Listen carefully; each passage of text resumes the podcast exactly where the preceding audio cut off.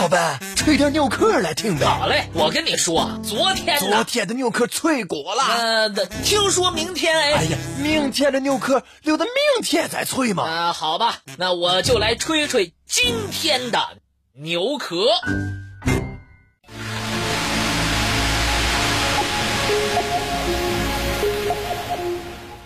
多少年以来，神秘高耸的喜马拉雅山。从未间断过雪人的传说。不过遗憾的是，从来没有人能拿出有力的证据向人们证明雪人的存在。喜马拉雅雪人究竟是有还是无呢？一九九七年，一位叫做梅斯纳的登山者。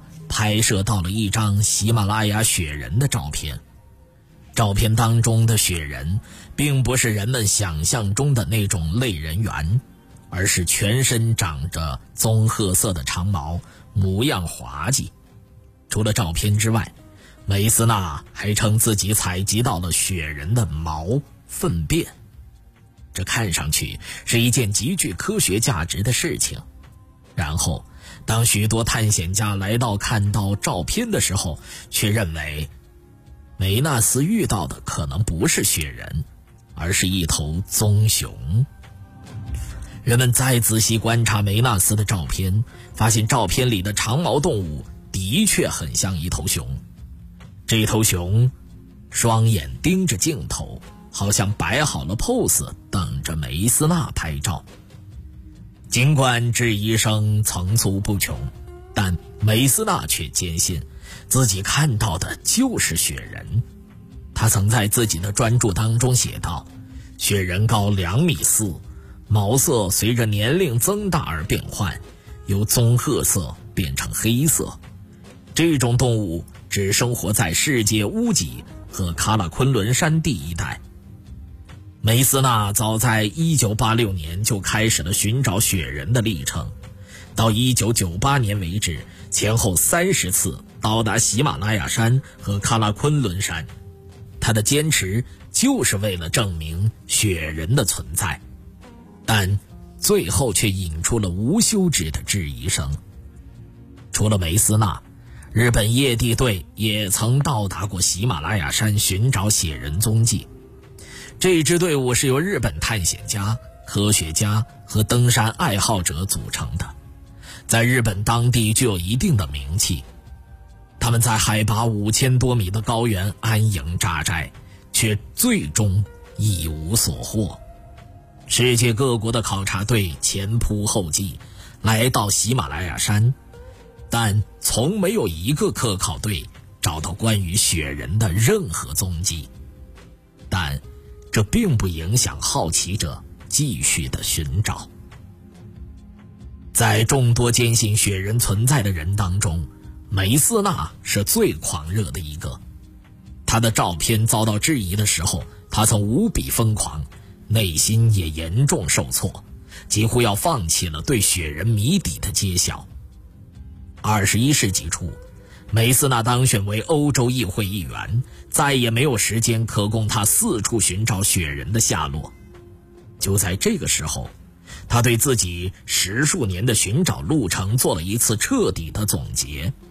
他在自己的传记当中写道：“关于雪人的传说可以追溯到公元前三百二十六年，当时亚历山大大帝征服了印度河谷。据史书记载。”亚历山大的大军当中，就有人声称看见了雪人。经过十二年的追踪和喜马拉雅山二十多次的旅行，我希望再次见到雪人，哪怕只能找到一些与雪人有关的东西也行。最终，我如愿以偿，真的在拉萨附近以及古代蒙古帝国旧都遗址卡拉科鲁姆。又偶遇过几次雪人，我认为我越来越清楚雪人的真实面目了。然而，在传记最后，梅斯纳却做出了一个令人震惊的结论：根本就没有像人一样的雪人生活在喜马拉雅山地区。所谓的雪人，只不过就是喜马拉雅山的棕熊而已。他坦诚，自己都不愿意接受这样的结论，但他十几年徒劳无功的寻找告诉他，必须面对雪人不存在的现实。梅斯纳的结论无疑让很多坚信雪人存在的人大失所望。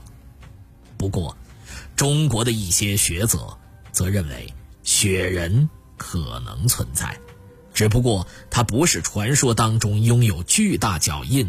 灰白色长毛、具有无穷神力的怪物，而是还没有完全灭绝的古代巨猿。这种巨猿的后代生活在亚洲的雪山以及欧洲东南部，直立行走，没有语言功能。按照学者的说法，这种生物濒临灭绝，十分珍贵，应当被保护。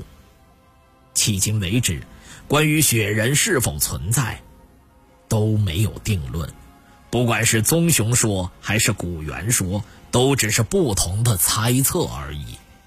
至于雪人的种种谜团，恐怕只能依靠源源不断的探索来揭晓了。